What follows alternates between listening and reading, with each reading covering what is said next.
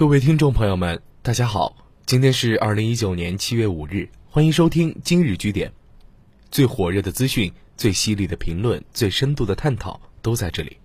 本节目由蜻蜓 FM 独家播出，喜欢的朋友可以点击右上红心收藏。最近，人造肉这一新鲜概念引起公众关注。美国麻省理工科技评论将人造肉汉堡评选为二零一九年全球十大突破性技术之一。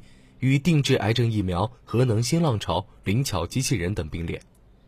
这种肉目前为止，由于脑洞太大、想法过于新颖，让大多数人不敢尝试。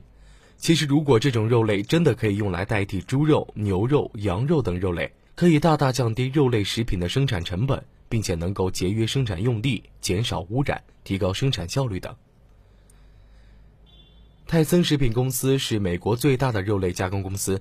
主要提供牛肉、猪肉和鸡肉。纽约时报曾报道，这家公司一周可宰杀十三点五万头牛、三十九点一万头猪以及四千一百万只鸡。现在，这家公司也要涉足肉类代替品了。最近，泰森食品宣布将在今年秋天推出用百分之五十牛肉和百分之五十豌豆合成的混合肉。随着新产品推出的，还有一个全新的品牌 Raised and Rooted。意味着这将是饲养和种植的。深圳素食餐厅青苔行星是目前国内唯一引入 Impossible Foods 公司素食汉堡 Impossible Burger 的餐厅。刚刚过去的周末，青苔行星和深圳奇善食品合作开了一家人造肉实验室快闪店，吸引了不少好奇尝鲜的年轻人。当天从中午开放就一直排队，目前体验的消费者百分之九十以上都是非素食者。奇善食品品牌部与产品部经理周奇宇说：“汉堡王今年四月便与 Impossible Foods 合作卖植物人造肉汉堡‘不可思议黄堡’，并宣布年底前在全美餐厅推广。肯德基正积极与植物人造肉生产商沟通，考虑在一些市场研发人造鸡肉产品。雀巢预计秋季在美国的超市、大学餐厅等推出 Asamberg 纯素汉堡。那么，人造肉究竟是什么？”安全吗？它会不会改变我们未来的消费习惯和饮食结构？更关键的是，它好吃吗？实际上，目前行业内的人造肉有两类：一类是以植物来源的蛋白为原料，通过物理方法改变蛋白质结构，从而模拟真肉的外观和口感的植物肉。目前我们讨论最多的还有 Beyond Meat、Omnipod 等品牌，以及即将推向市场的都属于这一类。另一类被称为细胞肉。是利用动物干细胞在实验室培育出动物组织的，代表公司是美国的两家企业，但此类产品尚处于研发阶段，因成本较高而未实现商业化。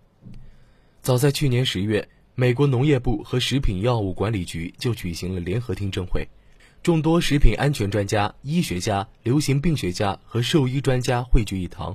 会议的主旨是讨论人造肉的标签问题，但食品安全却在整个会议中引起了争论。欧盟最近证实，到目前为止尚未收到批准人造肉的申请，也就是说，人造肉在欧洲尚未投放市场，任何此类肉类都要被当局扣押。这类情况在2017年12月就发生过。由 Just 公司准备在荷兰组织一场人造肉品尝活动时，荷兰安全局密封了他们的产品并禁止出售。尽管安全性仍然存疑，但全球人造肉企业却已经如火如荼。由于想吸引习惯吃肉的主流人群，植物肉从口感、味道、质地、营养价值层面上都比素肉要求更高。以植物肉汉堡的人造肉饼为例，它除了模仿真肉口感，还特别加入了血红色的植物铁蛋白，模仿真肉的血色，有些甚至在烹饪过程中会冒血水。人造肉的概念虽然兴起于国外，但中国是该产业不可忽视的重要市场。中国的素食文化传统、全球重要的规模化植物蛋白生产加工地的身份，以及年轻人对植物性饮食的兴趣，将推动植物肉产业快速发展。与西方的高贵素食相比，东方素食传统更加大众化，这有利于植物肉的推广。年轻人对素食的兴趣更强，爱好轻食、崇尚每周一素的生活方式的年轻人越来越多，他们是商家眼中的弹性素食人口。